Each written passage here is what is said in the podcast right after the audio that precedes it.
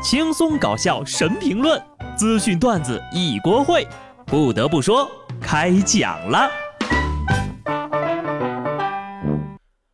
Hello，听众朋友们，大家好，这里是有趣的。不得不说，我是机智的小布。完了完了，我书又白读了。问问各位啊，你们是怎么读那个拼音的那个窝的？这事儿呢上了热搜，有人说读欧，有人说读窝。教育部语言文字信息管理司的工作人员表示，他们也经常接到家长和老师的来电咨询。学界呢对于“窝”的读音也一直有争论，没有一个特别统一的共识。而现在呢，教学当中老师的读音是根据教育主管部门每年下发的教学标准来设定的。目前的标准就是认定 “o” 为单元音，发音就念 “o”。什么？我从小到大一直读的都是错的。不过呢，这回错的可不止我一个啊！有调查发现，窝的误读率达到了百分之九十九点八。所以呢，大家伙也不要慌。根据我的经验啊，既然百分之九十九念的都是窝，那么只要我们打死不改，那么总有一天它的正确读音就会变成窝的。有的事情呢是可以坚持的，而有的事情呀，错了就赶紧改吧。这么多年过去了，OPPO 不仅不退钱，还跟这儿作妖呢。OPPO 共享单车软件推出了拉好友帮退押金的功能。当你拉了好友充值之后呢，你就可以更快速的退出押金了。除此之外，还有好友下单奖励，充值十元立即退押二点五元等奖励任务。宣称呀，好友下单最高奖励购物金额的百分之四十。还有特惠充值十元的入口，承诺充值成功立即退押两块五。绝了啊！不退押金就算了，现在还要让人坑朋友啊！事实上，这已经不是 OFO 第一次利用退押玩幺蛾子了。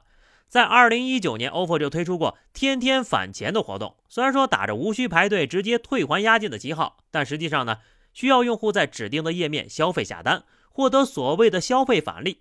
据计算，如果消费者想要退出九十九块钱的押金的话，需要另外消费一千五才可以。而且一旦消费者参加了天天返钱的活动，就自动视为放弃退押金，这退押金的排队呢也就立刻终止了。如果不是这条新闻，有多少人都忘了他还欠着自己九十九块钱呢？这么多年过去了，这个 OFO 不仅没倒闭，还重新定义了欠钱，而退押金没退出来的债主，反倒了成了他们的顶级下线了。果然是企业级理解呀，佩服佩服。接下来这 OFO 是不是该连夜改名叫反多多了呀？多损呐！这是让人不光丢了钱，最后呀还得丢了朋友。年底啦，也该收收心，好好冲刺冲刺沙雕新闻了。陕西铜川发生了一起车辆碰撞的事件，不调查呀都不知道这事儿有多奇葩。这俩互撞的人呢是两个老板，就是因为员工跳槽发生了纠纷，于是呀开着车在马路上相互追逐碰撞。不仅把护栏撞坏了，自己的车也受损了。还好呀，没有人员伤亡。目前呢，当地公安依法将两人刑事拘留了。原来这就是商战，好家伙，我算是见识到了啊！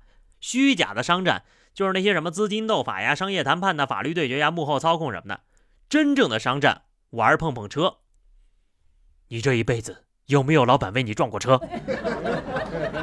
这位员工呢，下次再跳槽的时候，可以在简历上写过。因为工作能力太强，两位老总曾为我大打出手。看来呀，这员工太有能力，也有点费老板呢。不过呢，一般情况之下呀，只有老板费员工的。毕竟呢，中国近现代四大画家分别是齐白石画虾、徐悲鸿画马、张大千画虎和老板画饼。但是，就算老板对你不好，那也不能违法呀。上海闵行公安分局金都派出所破获了一起职务侵占案。事发企业负责人透露呀，工厂里原本可以给一百块手机电路板镀金的溶液，变得只能镀七十块了，就怀疑呢有人动了手脚，随即报了案。经过调查发现，员工张某将可有吸附黄金物质的丝袜偷偷放进黄金溶液当中，大概三个小时之后啊，他就躲在角落里偷偷取出丝袜，准备放进衣服里，被当场抓获。丝袜炼金术士是不是你？看标题我还以为有哪个大佬开发出了用丝袜炼金的，正想问问是黑丝还是白丝。其实呢，有很多电子元件上都有金元素，我就看过有些 UP 主呀，通过搜集废旧的电器元件炼金的，甚至呢，还有些人可以从垃圾和灰尘当中提炼出金元素。对头，这就是为什么有一个男人会随身携带丝袜的原因了。才不是什么变态呢！随身携带丝袜呢还好解释，随身带枪呀，你可得加点小心了。四川江油一男子捡到一把弩枪之后呢，到派出所上交，进门拿出枪的一瞬间，瞬间哈，这个惊呆了值班民警。民警迅速拔枪警戒，还好这是虚惊一场。双方当时都很害怕，也就是在咱们这儿啊，这要是搁在其他地方。估计已经开席了吧？按照经验来说，这种情况呢，不能自己去拿，得放在地上，并告诉警察叔叔，然后呢，蹲在一边举起双手，让人叔叔呀自己查看一下。最好别学的这样啊，捂得严严实实的。等到了跟前，凑到民警面前了，再掏出来递给人家，可把人家给吓坏了呀。毕竟呢，咱们的警察叔叔做事可是很谨慎的。上海金山。山阳派出所一晚上呀，接到七起摩托车噪音扰民的投诉，民警当场截获两名摩托车驾驶员。经查，其中一人还是无证驾驶。经了解，是车主带着朋友兜风，这朋友想试试，因为没有摩托车驾驶证呀，反复挂低档骑行，从而发出了巨大的噪音。最终呀，朋友被罚了一千五，车主呢被罚了一千五之后又记了十二分。以为自己是炸街高手，威风凛凛，实际上呀，就是个无证菜鸟，单纯的人菜瘾大。我实在不懂这些炸街的行为是在追求什么，就为了听个响吗？那你自己在家里扣个铁桶在头上，用锤子使劲敲，那声不更大吗？不遵守交通规则，就是在玩火。内蒙古阿吉公安局接到报警，有一辆轿车着火了，多部门救援力量立即到现场开展勘查处置工作。经调查呀，起因呢就是车里的一对男女因为情感纠纷发生了争执，这男的呢就把车给点了，致使二人不同程度的烧伤。目前呢，二人正在医院接受治疗，均无生命危险。现在我就想知道的是，这车是谁的？不过呢，说点就点，八成是那男的。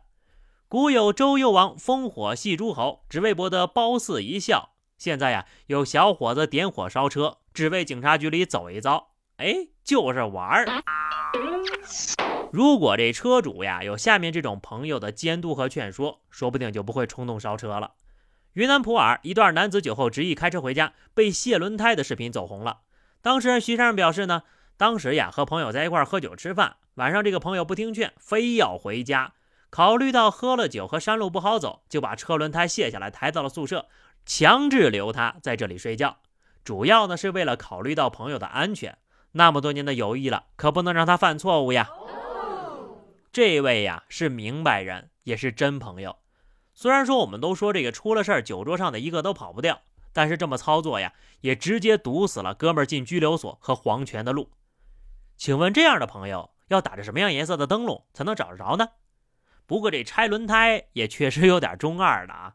你说万一你那哥们儿喝多了不听劝，执意开着三轮车上路，那不就更危险了？我建议呢，一不做二不休，下回呀，直接把方向盘拆了。好了，那么以上就是本期节目的全部内容了，下期不得不说，我们不见不散，拜拜。